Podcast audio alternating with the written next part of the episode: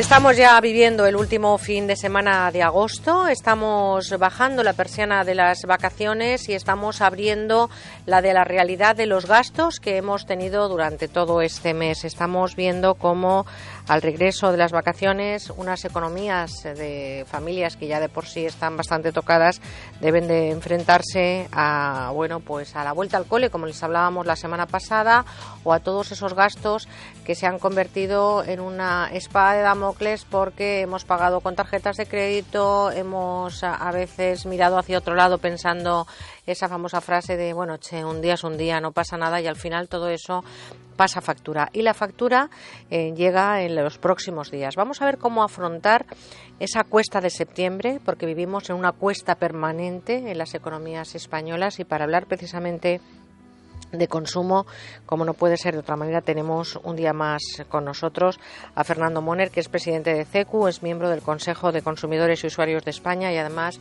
está representándonos a los consumidores en el Consejo de Dirección de AECOSAN, ya saben, la Agencia Española de Consumo, Seguridad Alimentaria y Nutrición. Fernando, buenos días. Hola, muy buenos días. Mm, vuelta a la realidad y cómo afrontamos y cómo podemos llegar a equilibrar de alguna manera esas economías que de por sí están con el fiel bastante alejado del centro. Vuelta a la realidad y como tú bien dices, dentro de, nada, esta misma semana, eh, la vuelta al cole, que es uno de los principales eh, gastos que se tienen. Yo creo que es bueno que lo primero que tenemos que intentar es eh, volver a nuestra, a nuestra realidad, valga la redundancia, saber qué presupuesto tenemos, ver qué tipo de gastos son fijos y qué tipo de gastos son variables. Los gastos fijos, obviamente, poco voy a poder hacer ahí, porque obviamente si tengo una hipoteca y, y, es sobre un índice de referencia, tengo que ir a ese índice de referencia y ya esa cuota mensual, por lo tanto ahí eh, de poco me, sirve eh, planificar. Sí que es bueno verificar que me están aplicando bien el tipo de referencia, pero vamos a ver sobre los gastos variables. Aquí es el momento de verificar aquellos servicios que tenemos y, cuáles eh, son superfluos y cuáles son realmente necesarios. Y voy a poner un ejemplo. hay muchos que, por ejemplo, han comprado lo que es el servicio de telefonía, móvil, fija, televisión, ADSL, todo junto y a lo mejor están pagando 10 servicios diferentes. Pues vamos a ver si realmente son todos necesarios o podemos quitarnos algunos, por lo menos en esta cuesta de septiembre y volver a contratarlos dentro de un mes, dentro de dos o dentro de cinco de meses. Por lo tanto, importantísimo diferenciar y ver qué servicios son esenciales o no son eh, esenciales.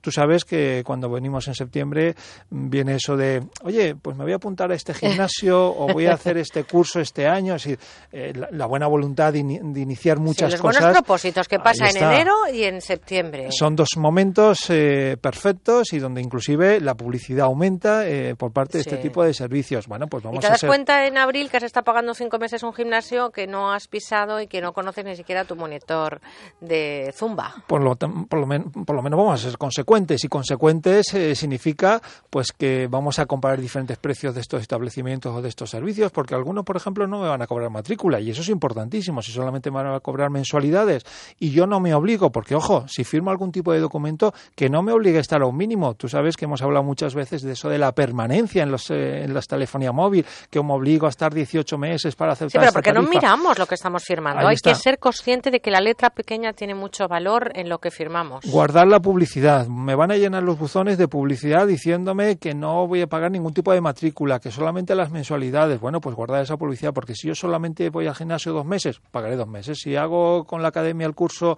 eh, solamente dos meses, pagaré dos meses. Por lo tanto, ojo con lo que contrato es importante comparar todo en diferentes establecimientos. Lo hemos demostrado por activo y por pasiva. El mismo producto, si lo comparamos en diferentes establecimientos y también a través de, Internet, que el comercio electrónico, sabes que es una vía como otra cualquiera para comprar productos y servicios, podemos tener diferencias de precios de un 20, un 30, un 40%. Por lo tanto, es importantísimo en esta época para que el poder adquisitivo de las familias no se vea muy trastocado el, eh, el, poder, eh, el poder comparar mucho control con los sistemas de pago electrónicos. Eh, cuando tú llevas la billetera con cuatro o cinco billetes, te los vas gastando y dices, uy, ya no me queda. Pero si vas con las tarjetas, tú ya sabes que eso incita muchas veces a consumir más porque hasta el mes siguiente no nos dan la sorpresa.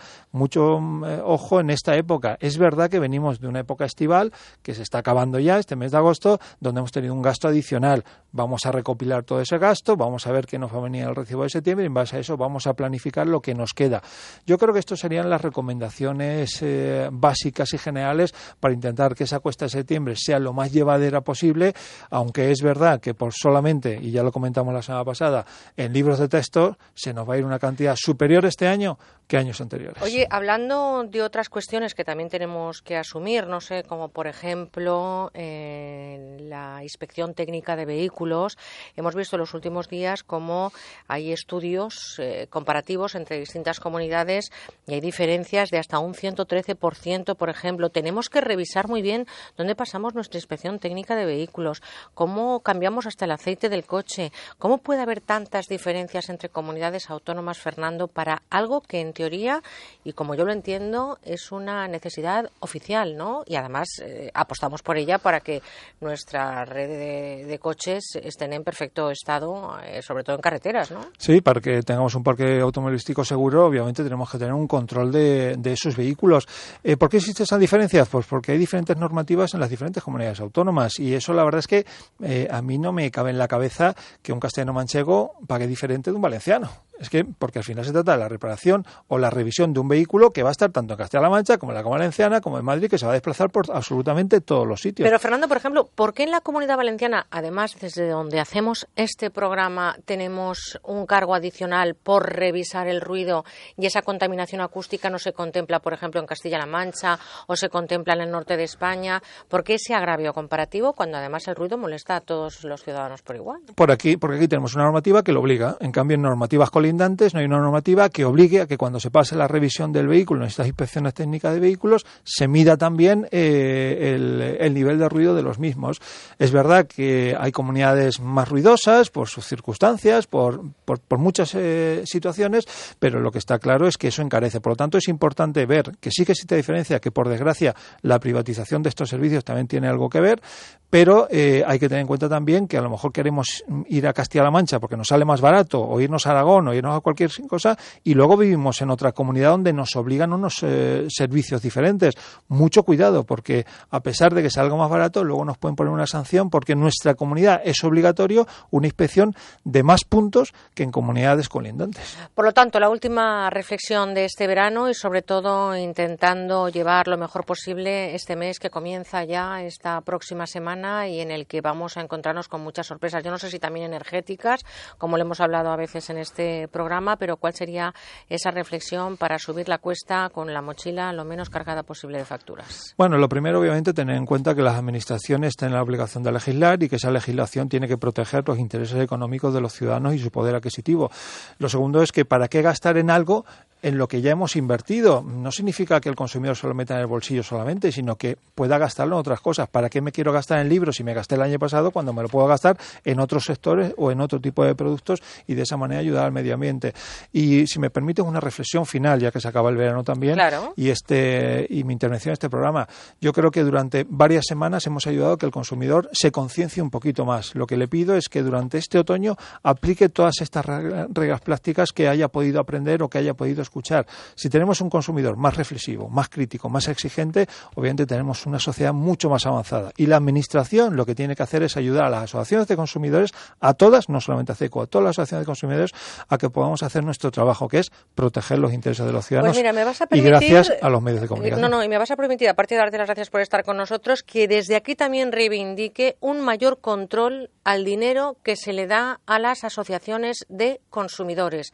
No todas realizan con la misma seriedad el trabajo, incluso me atrevo a decir que no todas realizan los trabajos con el dinero que se da desde la Administración. Por lo tanto, desde aquí, mira, acuérdate que un año, eh, a primeros de este año, en un programa como este, al día siguiente te, llamó el ministro para reuniros, el ministro de Energía, y desde aquí lo que estamos pidiendo también es que exista un mayor control del dinero público en cuanto a las subvenciones que se dan en materia de consumo. Sí, la mayoría de las asociaciones, obviamente, le sacamos mucha eficiencia, eficacia ese dinero y todo en pro de 50 millones de consumidores, que son muchos y a los que hay que proteger en muchos sentidos y sectores. Muchas gracias a Onda Cero por permitirnos esta labor de llegar, a cada rincón. A ti, Fernando, por estar con nosotros no solamente en verano, sino durante todo el año y en cualquiera de los programas que hacemos desde estos micrófonos. Así que Fernando Moner, presidente de CECO, miembro del Consejo de Consumidores y Usuarios de España, también representante de los consumidores en el Consejo de Dirección de AECOSAN, Agencia Española de Consumo, Seguridad Alimentaria y Nutrición.